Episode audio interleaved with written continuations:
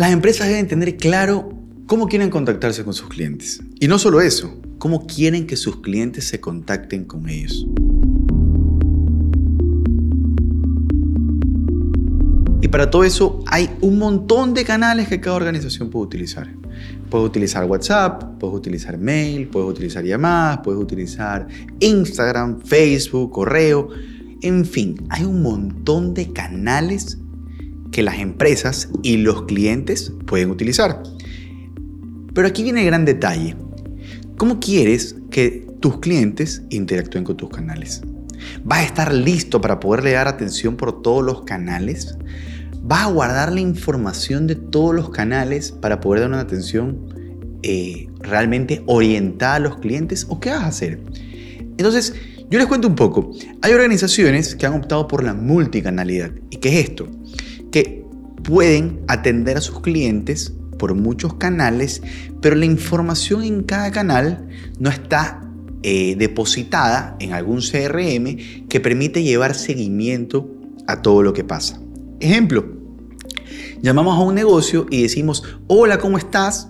Soy Alejandro, me piden el número de cédula, doy el número de cédula y hago algún requerimiento. Por cosas de la vida, mientras hago el requerimiento, se corta la llamada.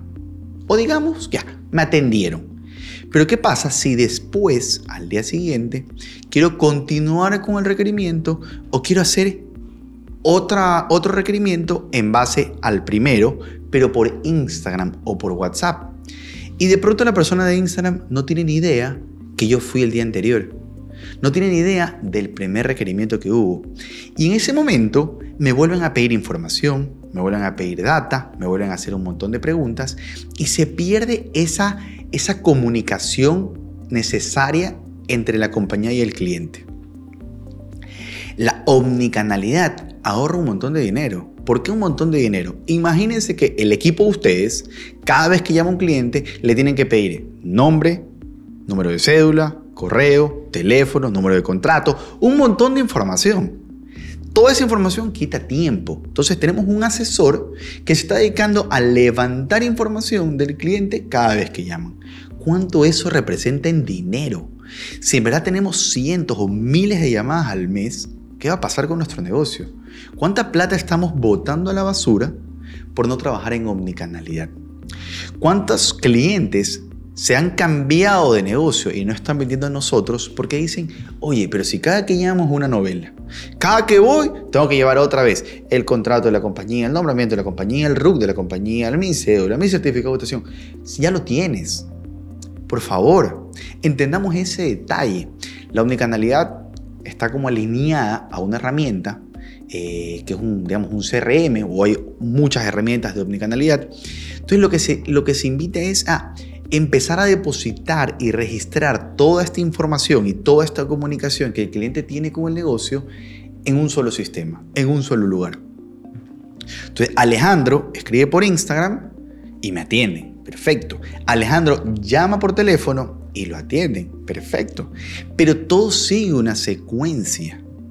Hay, hay, hay organizaciones que han optado por la omnicanalidad para automatizar sus procesos de comunicación. Ejemplo, Queremos sacar cita en algún negocio. Lo hacemos por WhatsApp. Sacar cita, ok, mandamos, eh, pedimos la cita, fijamos el horario y coordinamos la cita. Y de pronto para pagar nos llega un correo con un link de pago. Entonces ya tenemos en la app el primer canal. El correo es el segundo canal.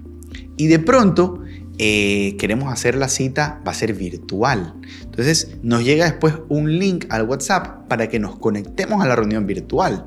Entonces ya hay otro canal, ya participa Zoom como un canal de atención. Después quizás nos llega otro correo con la factura. Finalmente terminamos la sesión con el doctor, nos llega, pedimos los remedios y tenemos otro contacto físico con la persona que nos entregó los remedios. Entonces démonos cuenta cómo hay muchos canales con los cuales tenemos una interacción que van alineados dentro del mismo proceso con el cliente. Entonces, ayuda al cliente, lo hace sentir mejor, simplifica tareas, reduce el trabajo de la persona, del ser humano en la organización y reduce el esfuerzo del cliente con la compañía. Debemos tener una estrategia. No todos los negocios quizás puedan tener un sistema omnicanal, pero sí les recomiendo, hay CRM económicos que pueden implementar para empezar a, llenarlos de información, tener información y de esa manera empezar a tener un mejor contacto con el cliente. Que siempre sepan ustedes qué pidió el cliente, qué le gustó al cliente, qué necesitó el cliente. Cuando me contactó en el 2019, ¿qué me pidió? ¿Qué necesidades tenía en ese entonces? Y solo de esa manera van a poder mejorar increíblemente su contactabilidad, su comunicación o su relación con el cliente. Recuerden, señores, el cliente es el jefe de nuestro negocio. Nos vemos en una siguiente cápsula.